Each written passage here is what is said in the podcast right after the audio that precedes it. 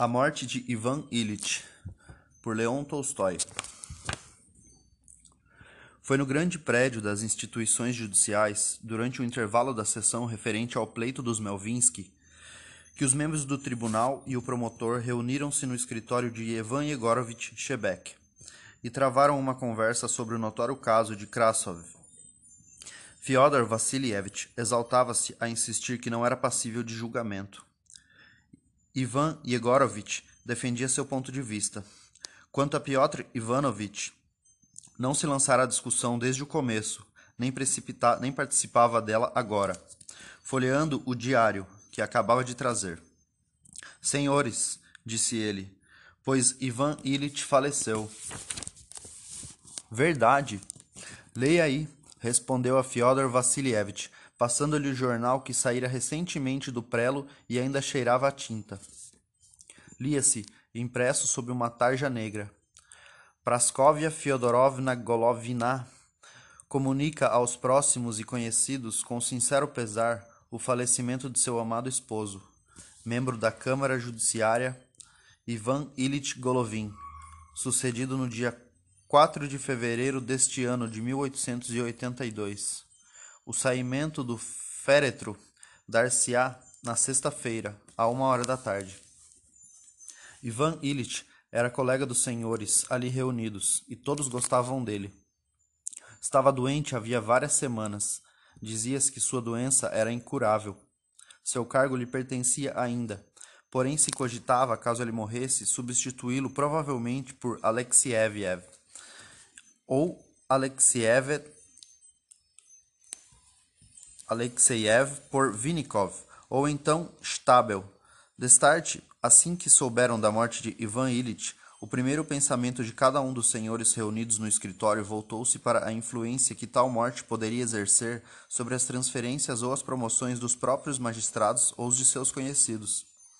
Logo vou receber, com certeza, o cargo de Stabel ou de Vinikov, pensou Fyodor Vassilievich. Isso me foi prometido há muito tempo e a promoção me garante 800 rublos de aumento, além do meu gabinete particular. Terei que solicitar logo a transferência do meu cunhado de Kaluga, pensou Piotr Ivanovitch. Minha mulher ficará muito contente. Não poderá mais reclamar de eu nunca ter feito nada pelos familiares dela. Já pressentia que ele não se levantaria mais, foi o que disse Piotr Ivanovitch em voz alta. Que pena. Mas, de fato, que doença é que ele teve? Os médicos não conseguiram diagnosticar, ou melhor, conseguiram, só que os diagnósticos foram divergentes. Quando o vi pela última vez, pareceu-me que ele se recuperaria. Eu nem fui visitá-lo desde as festas, só me preparava. E ele é abastado? Parece que a esposa dele tem lá um dinheirinho, algo insignificante. Preciso ir ao, ao funeral. Sim, eles moravam longe demais. Quer dizer, longe do Senhor, tudo fica longe do Senhor. Não dá para me perdoar porque moro do outro lado do rio, disse Piotr Ivanovitch, sorrindo à frase de Shebek. Eles passaram a conversar sobre a extensão das distâncias urbanas e foram retomar a sessão.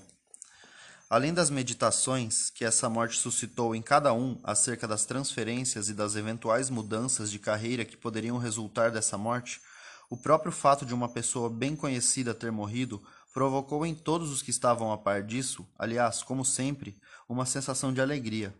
Fulano morreu e a gente está viva. É isso aí, morreu. Só que eu não morri, não. Pensou, pensou ou sentiu cada um. E os colegas mais próximos, os chamados amigos de Ivan Illich, pensaram também naquele momento, de maneira involuntária, que lhes cumpria agora observarem umas conveniências assaz tediosas indo primeiro à cerimônia fúnebre e depois à casa da viúva, como sua visita de pêsames.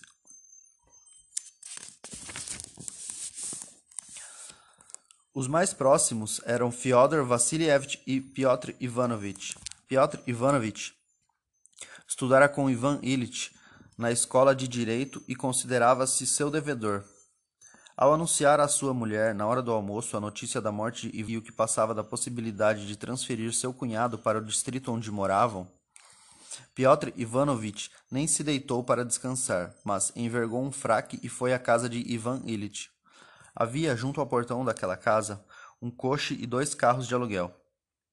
No andar de baixo, a tampa do caixão revestida de brocado, munida de bordas e de um galão polvilhado de brilhantina, estava encostada na parte da antessala, rente ao cabideiro.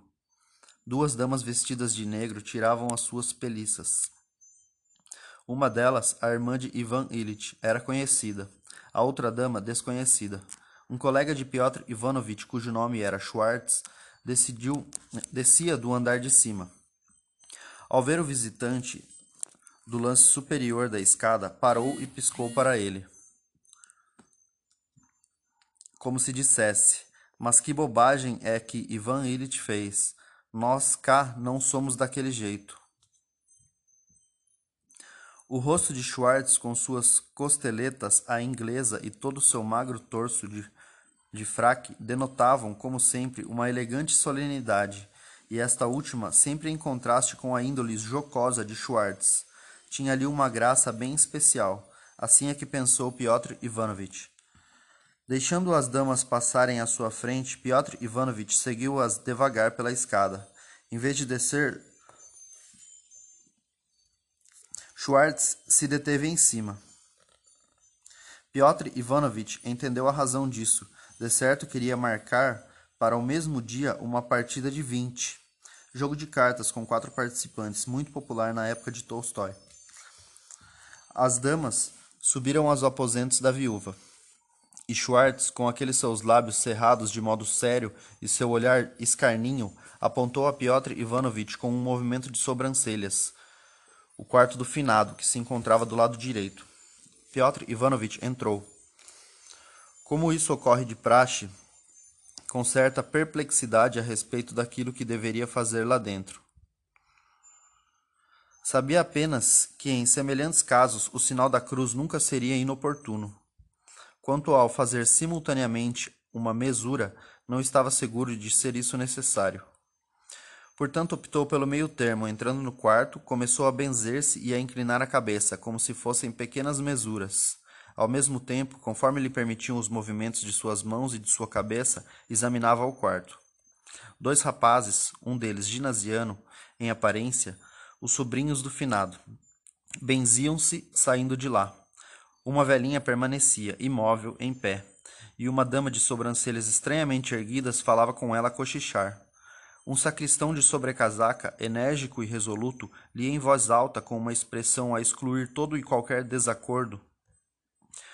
Andando a passos macios de frente a Piotr Ivanovitch, o auxiliar de copa Gerassim espalhava algo pelo, pelo soalho.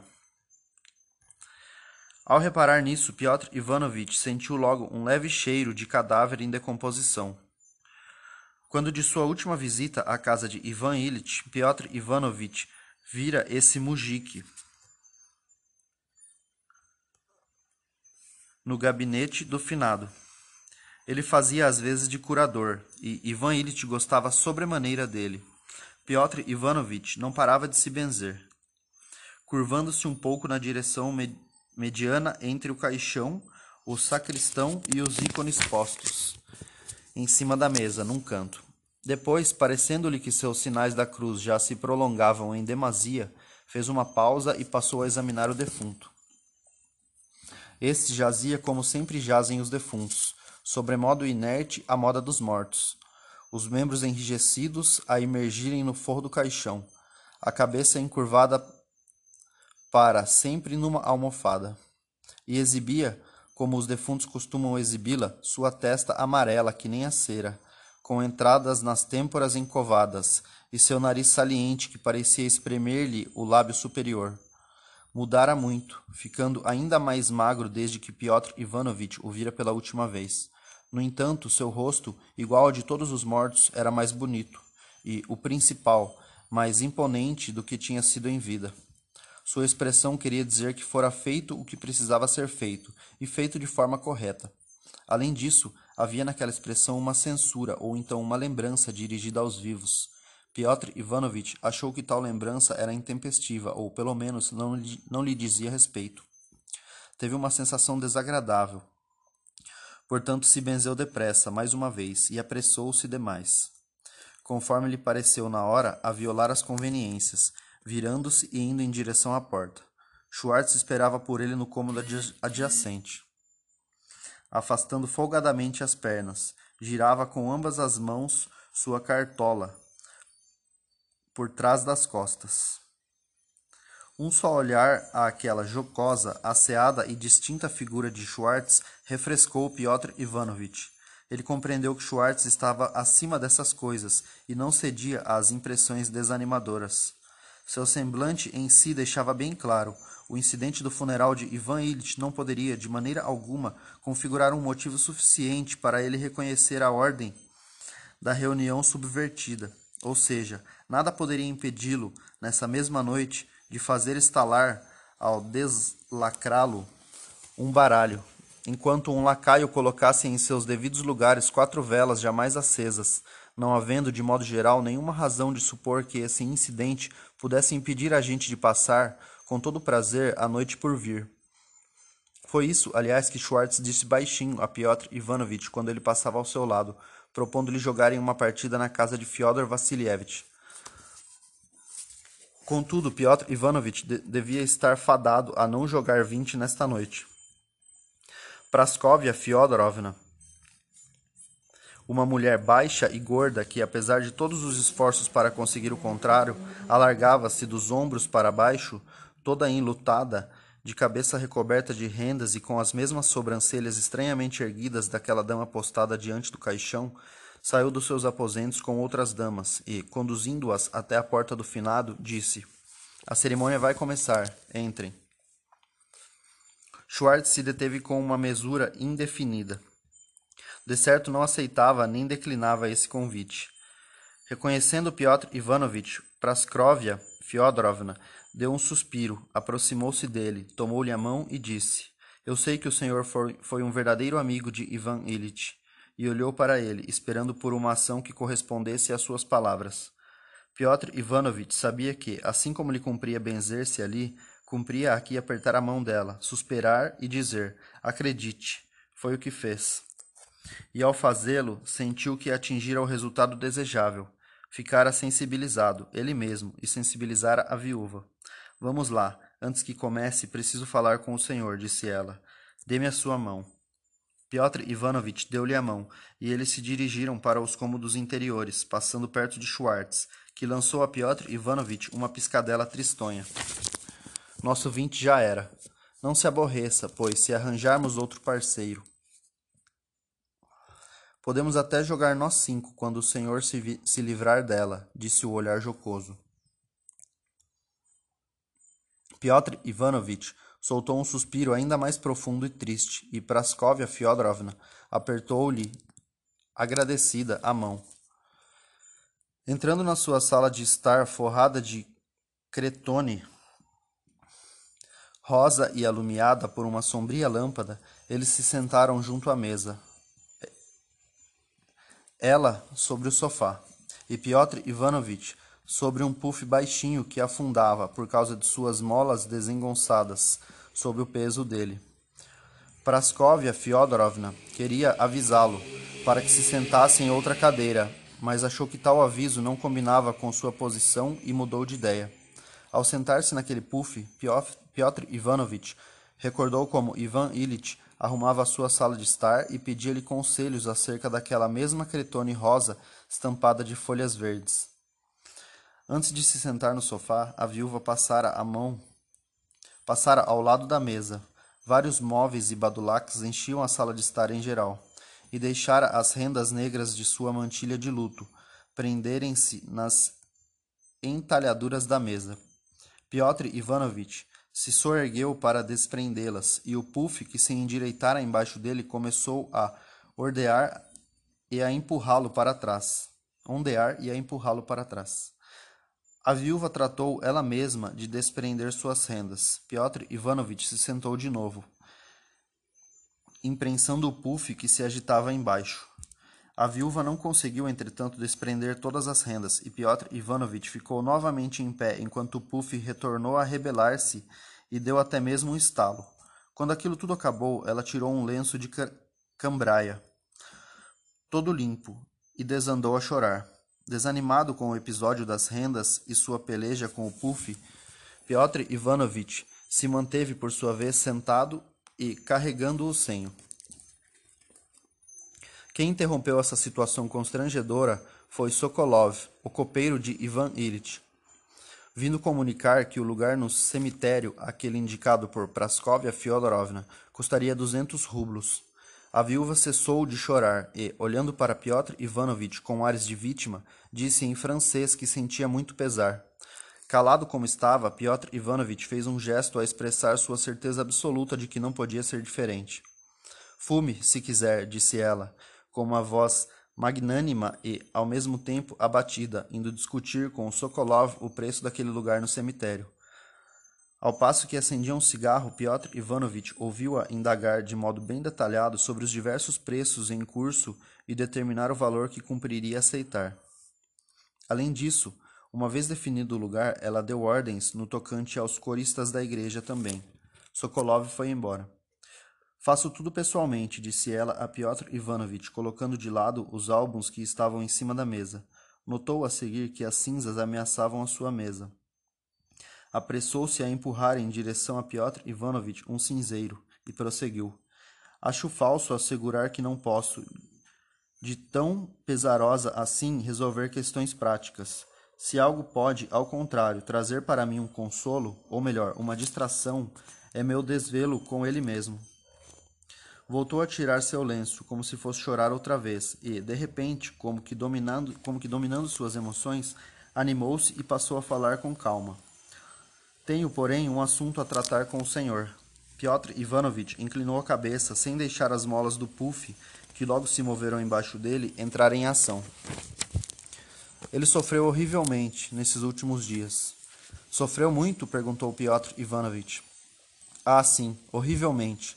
Não foi nos últimos minutos, mas durante horas inteiras, que gritou sem parar. Durante três dias seguidos, gritou sem tomar alento. Foi insuportável. Nem posso entender como aguentei isso.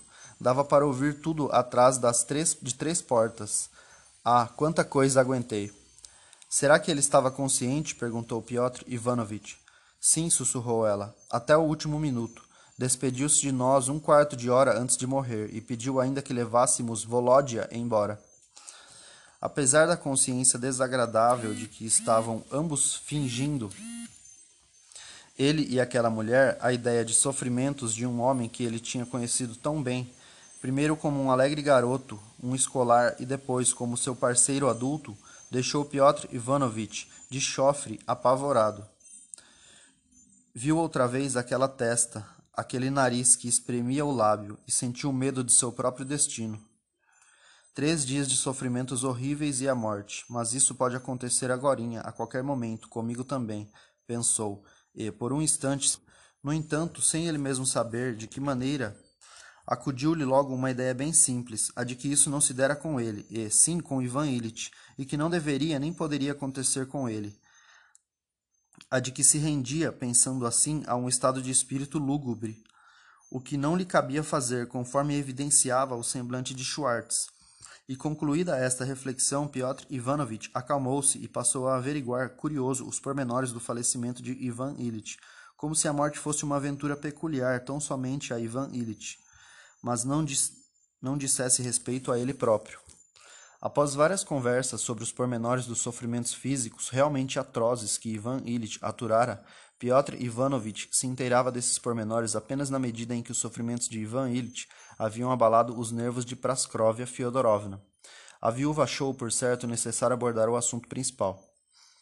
Ah, Piotr Ivanovitch, que pesar, que pesar terrível. Que terrível pesar, e ela chorou de novo. Piotr Ivanovitch suspirava e aguardava que ela se assoasse. Tão logo assoou o nariz, ele disse: Acredite. E ela tornou a falar e explicitou o que era, obviamente, o principal assunto que ia discutir com ele.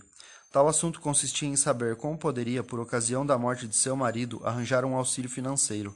A viúva fez de conta que pedia a Piotr Ivanovitch conselhos sobre a pensão, mas Piotr Ivanovitch percebeu que ela já sabia, nos mínimos detalhes, até mesmo o que ele ignorava, ou seja, tudo quanto se podia extorquir das autoridades por ocasião dessa morte. Porém, lhe apetecia saber se não seria possível extorquir de algum jeito mais dinheiro ainda. Piotr Ivanovich se esforçou para inventar um jeito, mas depois de pensar um pouco e de criticar por conveniência a mesquinhez de nosso governo, disse que não se podia aparentemente receber mais nada.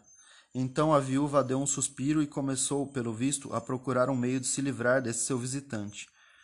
Reparando nisso, ele apagou o cigarro e levantou-se, apertou a mão da viúva e foi à antessala. Na sala de jantar, onde ficava a pêndula que Ivan Illich comprara com tanto deleite num bric-a-brac, Piotr Ivanovich encontrou o sacerdote e mais alguns conhecidos a participarem do funeral, vendo inclusive uma linda moça que conhecia, a filha de Ivan Illich. Estava toda vestida de negro, sua cintura bem fina parecia mais fina ainda.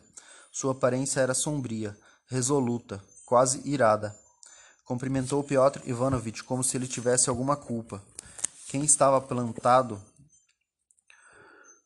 com os, com os mesmos ares de ofendido atrás da filha era um rico jovem que Piotr Ivanovich também conhecia, juiz de instrução e noivo dela, pelo que se ouviu dizerem. Saudou-os com uma triste mesura e já queria entrar no quarto do finado, quando apareceu, por baixo da escada, a figurinha do filho de Ivan Illich, um pequenino ginasiano que se parecia demais com o pai.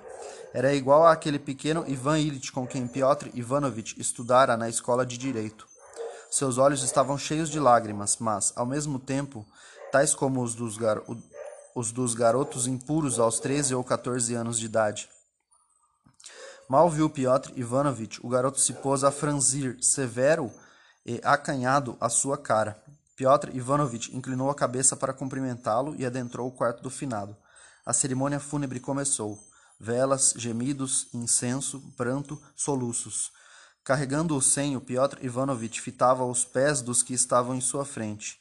Não olhou nenhuma vez para o defunto, nem se submeteu até o fim às influências debilitantes. Foi um dos primeiros a sair. Não havia ninguém na antessala. Gerasim, o auxiliar de copa, deixou correndo o quarto do finado. Resolveu com suas revolveu com suas mãos fortes todas as peliças para encontrar a peliça de Piotr Ivanovich e entregou-a para ele. Então, Mano Gerasim, perguntou Piotr Ivanovich, só para dizer alguma coisa. Tens pena dele? É a vontade de Deus. Iremos todos para lá, disse Gerasim, arreganhando seus dentes de mujique, cerrados e brancos. A seguir, como se estivesse no meio de uma faina penosa, abriu rapidamente a porta, chamou pelo cocheiro, ajudou Piotr Ivanovich a subir a sua carruagem e saltou de volta ao terraço de entrada, como que inventando o que mais poderia fazer. Foi com um prazer especial que Piotr Ivanovich respirou o ar fresco depois daqueles cheiros de incenso, cadáver e ácido carbólico. Aonde manda que o leve? perguntou o cocheiro. Não é tarde, ainda vou visitar Fyodor Vassilievich. E Piotr Ivanovich foi à casa dele.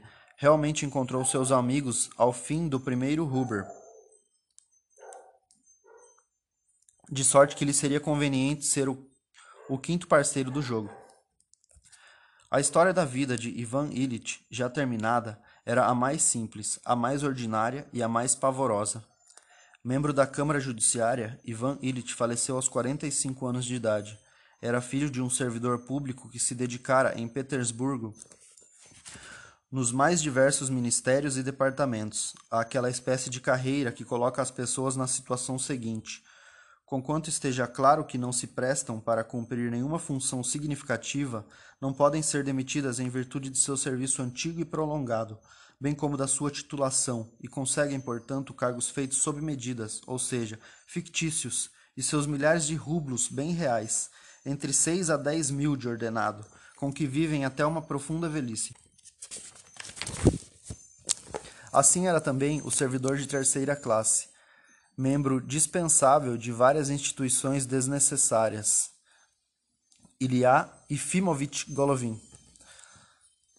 Tinha três filhos. Ivan Illich era o filho do meio. O primogênito seguia a mesma carreira do pai, embora num outro ministério e já se aproximava daquela etapa de sua carreira em que costuma surgir a referida inércia salarial. O filho caçula era um fracassado, já estragara a vida em vários lugares diferentes, servindo agora nas estradas de ferro.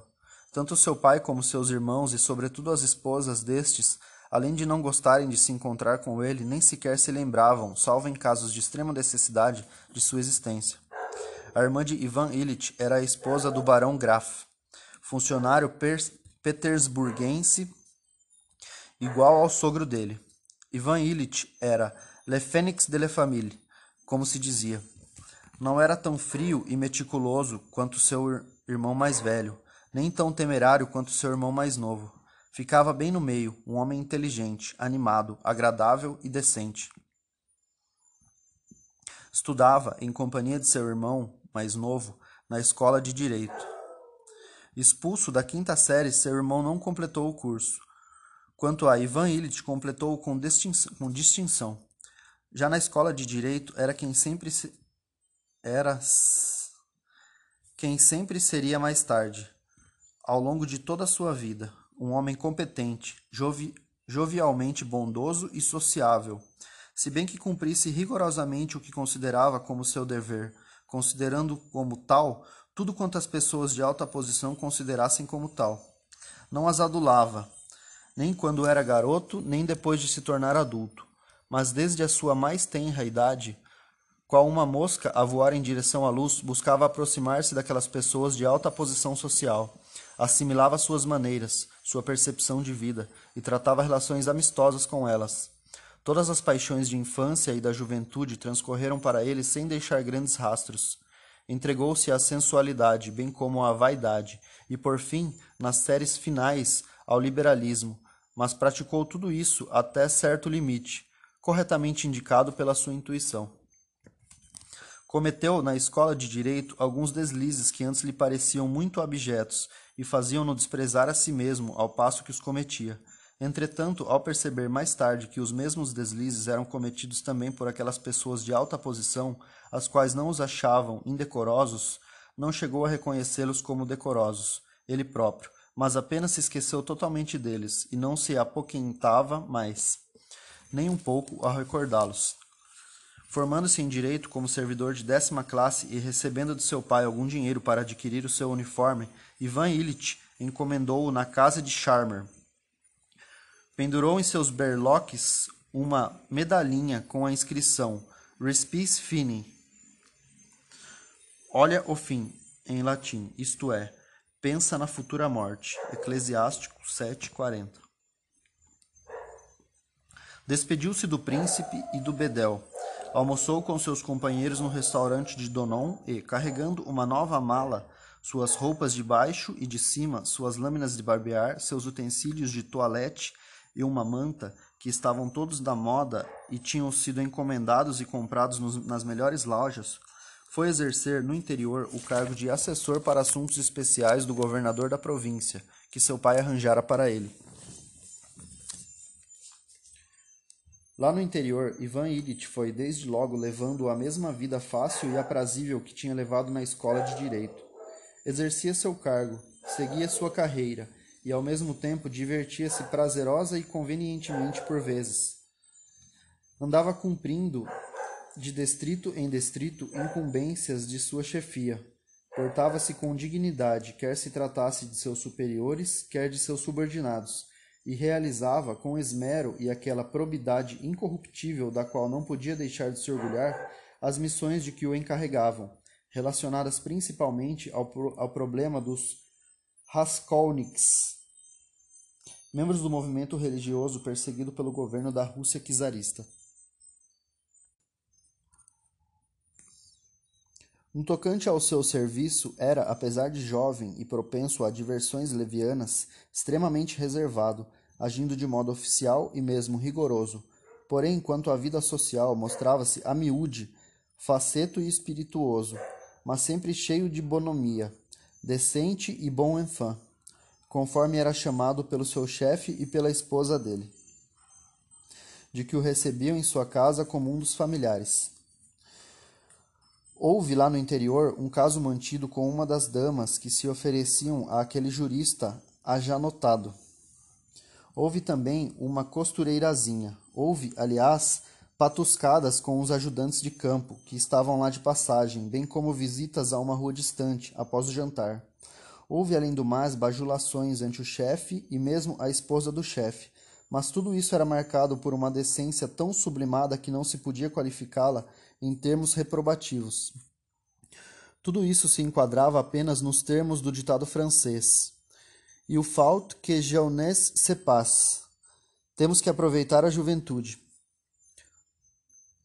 Tudo se fazia de mãos limpas, de camisas limpas, com palavras francesas e, o essencial, na mais alta sociedade e, consequentemente, com o aval das pessoas da alta posição. Assim, Ivan Illich serviu por cinco anos e eis que sobreveio uma mudança relativa ao seu serviço. Instauravam-se novas instituições judiciais, precisava-se, pois, de novos servidores, e Ivan Illich se tornou um desses novos servidores. Foi oferecido a Ivan Illich o cargo de juiz de instrução, e Ivan Illich aceitou-o, se bem que aquele cargo se localizasse em outra província e que lhe cumprisse a ele abandonar suas relações já consolidadas e arranjar novas. Os amigos se despediram de Ivan Illich, reunindo-se para brindá-lo, como uma cigarreira de prata e ele foi assumir seu novo cargo. Como juiz de instrução, Ivan Illich se mostrou tão come il faut, decente, apresentável por estar de acordo com todas as conveniências mundanas, capaz de separar as atividades oficiais da vida privada e respeitado por todo mundo quanto na época em que fora assessor para assuntos especiais. O cargo de juiz de instrução em si, para Ivan Illich, era muito mais interessante e atraente que seu serviço antigo. O que lhe agradava no serviço antigo era passar todo desenvolto com aquele uniforme feito por Charmer, diante dos trêmulos requerentes a esperarem pelo atendimento, e dos funcionários públicos a invejaram-no. Entrar direto no gabinete do chefe e compartilhar com este chá e cigarros. Entretanto, havia poucas pessoas que dependiam diretamente de seu arbítrio. Tais pessoas eram apenas os impravkis, delegados de polícia em pequenas cidades e aldeias russas, e os raskolniks, que tinham algo a ver com suas missões. E ele gostava de tratar quem dependesse dele assim com polidez, quase amigavelmente. Gostava de fazer essas pessoas sentirem que, podendo esmagá-las, ele as tratava de forma simples e amistosa. Havia na época poucas pessoas desse tipo, mas agora, uma vez nomeado juiz de instrução, Ivan Illich sentia que todas as pessoas, todas, sem exceção, inclusive as pessoas mais importantes e arrogantes, estavam nas mãos dele, e que só lhe bastava escrever determinadas palavras numa folha de papel timbrado para tal pessoa importante e arrogante ser conduzida na qualidade de acusado ou testemunha até o escritório dele e ficar, exceto se lhe apetecesse, propor que se sentasse de pé em, em sua frente, respondendo às suas perguntas. Ivan Illich nunca abusava desse seu poder, buscava, pelo contrário, anular, atenuar suas manifestações. Todavia, a consciência desse poder e a possibilidade de atenuá-lo constituíam para ele a principal vantagem e a maior atração de seu novo cargo. Quanto ao próprio serviço, notadamente as investigações, Ivan Illich aprendeu muito rápido a distanciar-se de todas as circunstâncias que não se referiam ao seu cargo e a fazer qualquer inquérito, por mais complicado que fosse, concretizar-se no papel, apenas com seu aspecto externo, excluindo-se totalmente a visão particular dele, e, o essencial, sendo cumpridas todas as formalidades exigidas. Era um procedimento inovador, e ele se tornou um dos primeiros funcionários que puseram em prática a aplicação dos códigos de 1864. Assumindo em outra cidade o cargo de juiz de instrução, Ivan Illich estabeleceu novos vínculos e relacionamentos. Tomou novos ares e foi agindo de modo um tanto diferente. Manteve certo distanciamento meritório em relação às autoridades da província, rodeando-se dos mais dignos magistrados e ricos fidalgos que moravam naquela cidade. E, afetando o tom de leve insatisfação com o governo, de liberalismo moderado e de cidadania civilizada. Ao mesmo tempo, sem mudar em nada a elegância de seus trajes, Ivan Illich cessou de escanhoar seu queixo. Tão logo assumiu o novo cargo e concebeu, concedeu à sua barba a liberdade de crescer onde quisesse. A vida que Ivan Illich levava naquela outra cidade também era bem agradável. A alta sociedade que peitava o governador era unida e boa. Tendo seus vencimentos aumentado, Ivan Illich começou a jogar whist, o que lhe proporcionava então bastante prazer, porque ele tinha capacidade de jogar baralho alegremente, pensando depressa e com muita sutileza, de sorte que, em geral, não parava de ganhar. Após dois anos de serviço naquela cidade, Ivan Illich encontrou a sua futura esposa, Praskovia Fyodorovna Michel, era a moça mais atraente, inteligente e excelente daquele meio em que vivia Ivan Illich. A par de outras diversões e distrações de suas lides de juiz de instrução, Ivan Illich travou uma amizade recreativa e pouco séria com Praskovia Fyodorovna. Enquanto era assessor para assuntos especiais, Ivan Illich dançava, em, em regra. Tornando-se juiz de instrução, passou a dançar a título de exceção. Agora dançava no sentido seguinte: Ainda que eu trabalhe em novas instituições e seja servidor de quinta classe, bem poderia provar, em se tratando de danças, que me sairia nessa área também melhor do que os outros.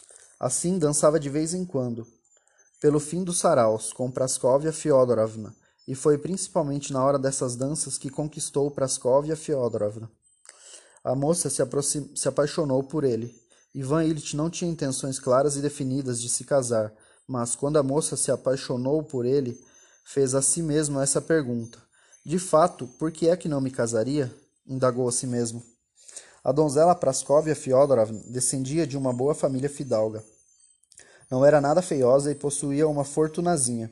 Ivan Illich podia contar com uma aliança mais glamurosa, mas essa aliança também lhe convinha. Ivan Illich percebia seus vencimentos e esperava que sua esposa lhe trouxesse outros tantos. Arranjaria um bom parentesco, sendo ela uma mulher carinhosa, bonitinha e plenamente honesta. Dizer que Ivan Illich se casou porque amava sua noiva e por ela compartilhava a sua visão da vida seria tão injusto quanto dizer que ele se casou porque seu círculo de íntimos aprovava tal matrimônio. Ivan Illich se casou por ambas as razões. Agradava a si próprio, adquirindo uma esposa dessas, e ao mesmo tempo fazia com que as pessoas de alta posição achavam certo fazer. Assim, Ivan Illich se casou. O processo matrimonial em si e as primícias da vida em comum, com aqueles afagos conjugais em meio aos novos, novos móveis, novas louças e novas roupas de cama, transcorreram antes de sua esposa engravidar. Muito bem, de modo que Ivan Illich já começava a pensar que o casamento não apenas deixaria intacto aquele caráter de sua vida fácil, prazerosa, alegre e sempre conveniente e aprovada pela sociedade que ele considerava inerente à vida como tal, mas ainda o realçaria. Então, desde os primeiros meses da gravidez de sua mulher, foi surgindo algo novo, inopinado, desagradável, penoso e indecente, a ponto de ele não ter podido esperar por isso nem poder mais, de maneira alguma, livrar-se disso. Sem nenhum propósito especial, conforme parecia a Ivan Illich, conforme ele dizia consigo mesmo, sua esposa passou a violar o feitio agradável e conveniente de sua vida. Enciumava-se sem nenhum motivo, exigia que cuidasse dela, implicava com tudo e fazia na frente de seu marido cenas brutais e constrangedoras. De início, Ivan Illich se dispunha a superar essa situação desagradável, com aquela mesma percepção da vida, superficial e conveniente, que o socorria antes. Tentava ignorar o estado de espírito da esposa e continuar levando a mesma vida fácil e prazerosa, ou seja, convidava seus amigos a jogar baralho em sua casa ou então se aventurava a ir ele próprio ao clube ou à casa de seus companheiros. Não obstante, sua mulher começou um dia a injuriá-lo com tanto vigor e com palavras tão feias e continuou depois com tanta obstinação a injuriá-lo todas as vezes que descumpria as exigências dela, tomando, pelo visto, uma decisão firme de não lhe dar trégua até que se submetesse à sua vontade, em outros termos, até que se trancasse em casa e ficasse tão melancólico quanto ela, que Ivan Illich se apavorou. Compreendeu que as relações conjugais, ao menos as que mantinha com sua mulher, nem sempre contribuíam para uma vida agradável e conveniente, mas, pelo contrário, estorvavam-na a miúde, e que seria, pois, necessário prevenir esses esforços. E Ivan Illich foi procurando meios de fazê-lo.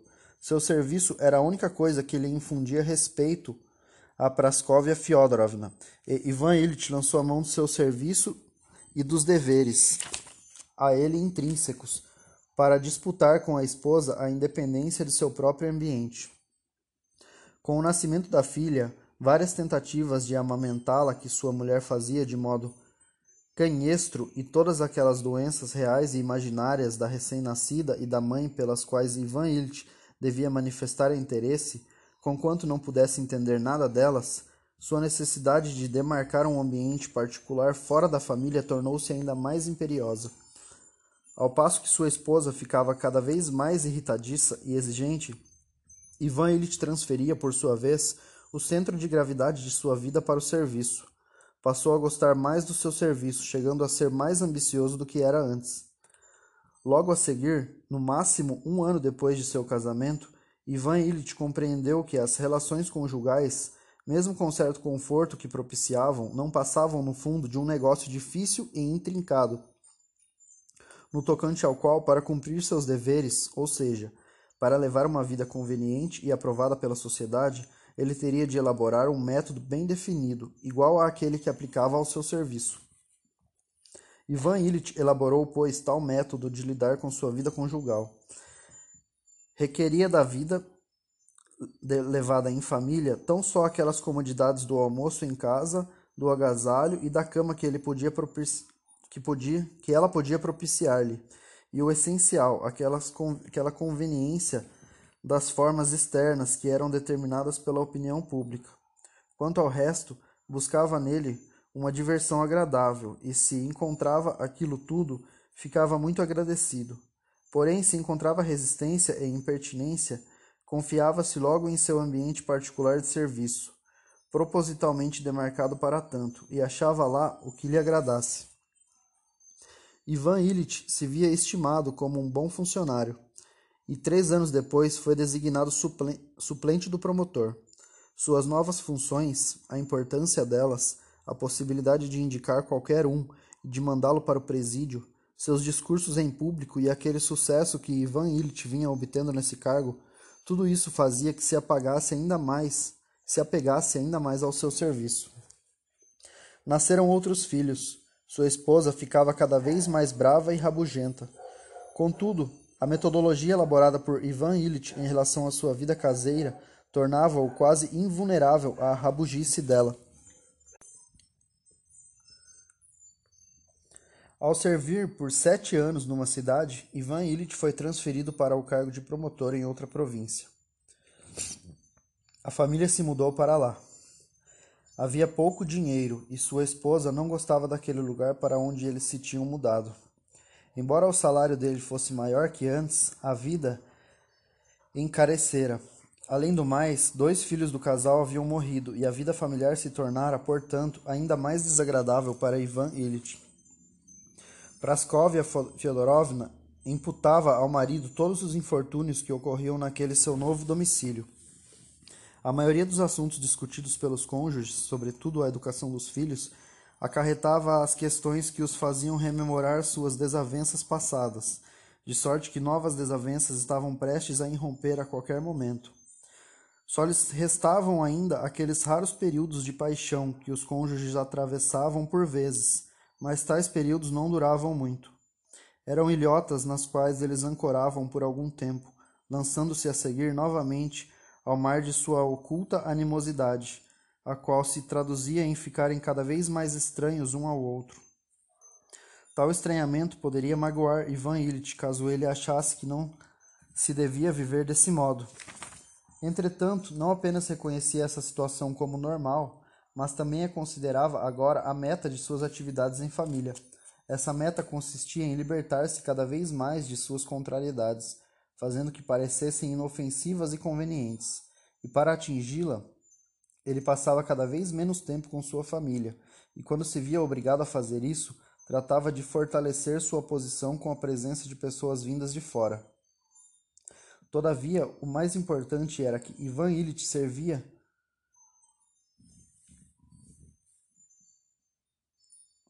Todo o interesse que tinha pela vida encontrava-se em seu ambiente de serviço, e esse interesse o dominava. A consciência de seu poder e da sua possibilidade de destruir qualquer pessoa que lhe apetecesse destruir, a imponência até mesmo aparente com que ele entrava no tribunal e topava com os subordinados, o sucesso do qual desfrutava aos olhos dos superiores e subalternos e, o essencial, sua habilidade para mover processos que bem parecia que bem percebia. Tudo isso o deixava alegre e a par de suas conversas com os seus companheiros dos almoços e das partidas de whist. Preenchia-lhe a vida. De forma que a vida de Ivan Illich, em geral, continuava sendo assim como ele acreditava que sua vida devesse ser, agradável e conveniente. Assim ele viveu mais sete anos. Sua primogênita já tinha dezesseis anos. Outro filho morrera, e havia ainda um garoto a fazer o curso ginasial, filho que motivava a discórdia. Ivan Illich queria que estudasse na escola de direito, mas Praskovia Fyodorovna, para contrariá-lo, contrariá-lo, matriculou o filho num ginásio. A filha estudava em casa e crescia bem. O garoto também estudava a contento.